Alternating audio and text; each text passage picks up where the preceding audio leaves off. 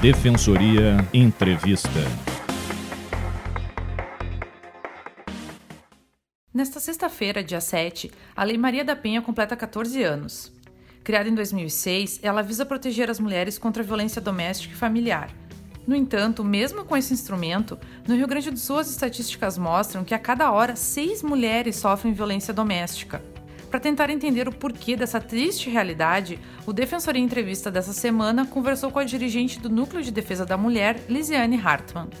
Doutora, quais são os primeiros sinais de violência que a mulher ou outra pessoa próxima pode identificar? Normalmente, a violência começa com agressões verbais e psicológicas, tais como xingamentos, piadas ofensivas, demonstrações de ciúmes, ameaças, podendo evoluir para a violência física, momento em que o agressor pode dar tapas, empurrões, destruir objetos.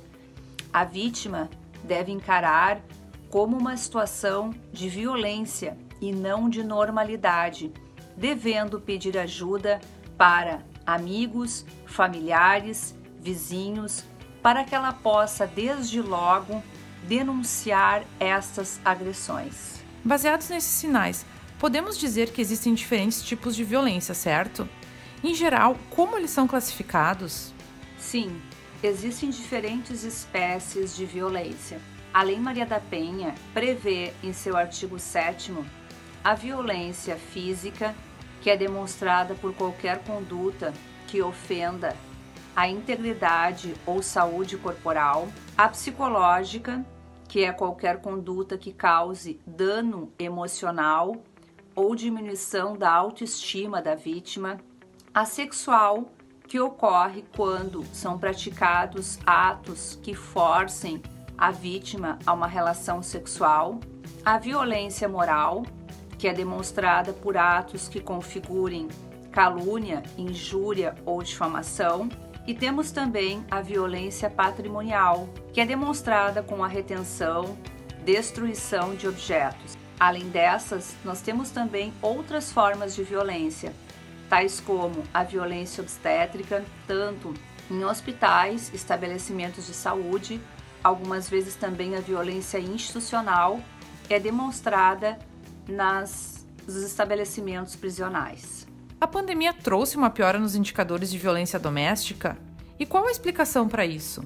Os principais órgãos de saúde recomendaram o isolamento social e a quarentena como forma de reduzir a contaminação. Neste período, percebemos que as relações familiares se estreitaram, as tensões aumentaram e, infelizmente, o registro de ocorrências neste primeiro semestre de 2020 reduziu, possivelmente em razão de a vítima estar impossibilitada de sair da residência e estar em contato frequente com o ofensor.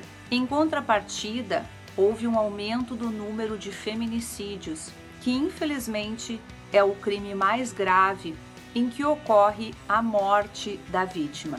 Existe alguma forma de a mulher que convive com o agressor se proteger durante a pandemia? Durante esse período de pandemia, mas não apenas agora, a vítima pode contar com o apoio de toda uma rede de proteção para que ela possa denunciar e ser auxiliada. Ao primeiro sinal de violência, a vítima deve procurar uma delegacia de polícia. Hoje nós contamos com o serviço de delegacia online. É também possível buscar o auxílio da Defensoria Pública do Estado. É possível também contar com o apoio da Central de Atendimento à Mulher, através do telefone 180, e também com o auxílio da Polícia Militar, através do telefone 190. E doutora, como a Defensoria Pública pode auxiliar as mulheres que sofrem violência doméstica? Em Porto Alegre, nós temos as atividades do Núcleo de Defesa da Mulher, que além da orientação jurídica, conta com o trabalho de uma psicóloga e de uma assistente social. Em todo o estado, contamos com a atuação de defensoras e defensores públicos que prestam assistência jurídica e normalmente solicitam medidas protetivas ao Poder Judiciário. Dentre essas medidas, destacamos o pedido de afastamento do agressor da residência, alimentos, a suspensão do direito de visitas aos dependentes menores. O juiz pode determinar o comparecimento do agressor a programas de recuperação e também o acompanhamento psicossocial do agressor.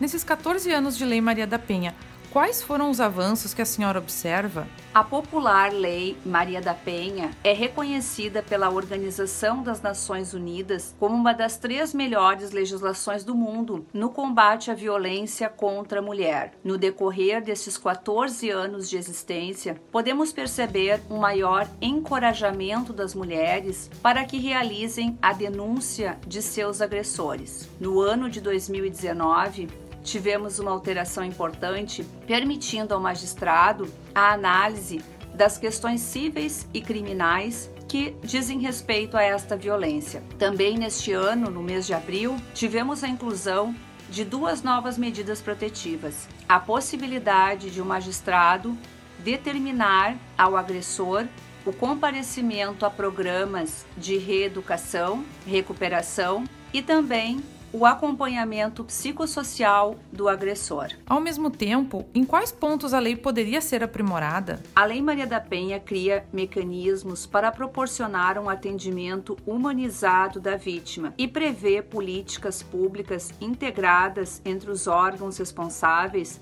para que a vítima possa ter um amparo no momento em que ela decide romper esse ciclo de violência e reconstruir a sua vida. Nesse sentido, é necessário intensificar as políticas públicas de amparo à vítima e seus filhos para que elas possam ter um local adequado para passarem a residir no momento em que saírem da residência. Também é necessária a inclusão da vítima em programas do governo federal, estadual e municipal, uma assistência à saúde da vítima com possibilidade de acompanhamento psicológico e também a inclusão dos filhos na rede de ensino. É necessário, portanto, proporcionar meios e recursos para que a vítima possa reconstruir a sua vida após o término da violência.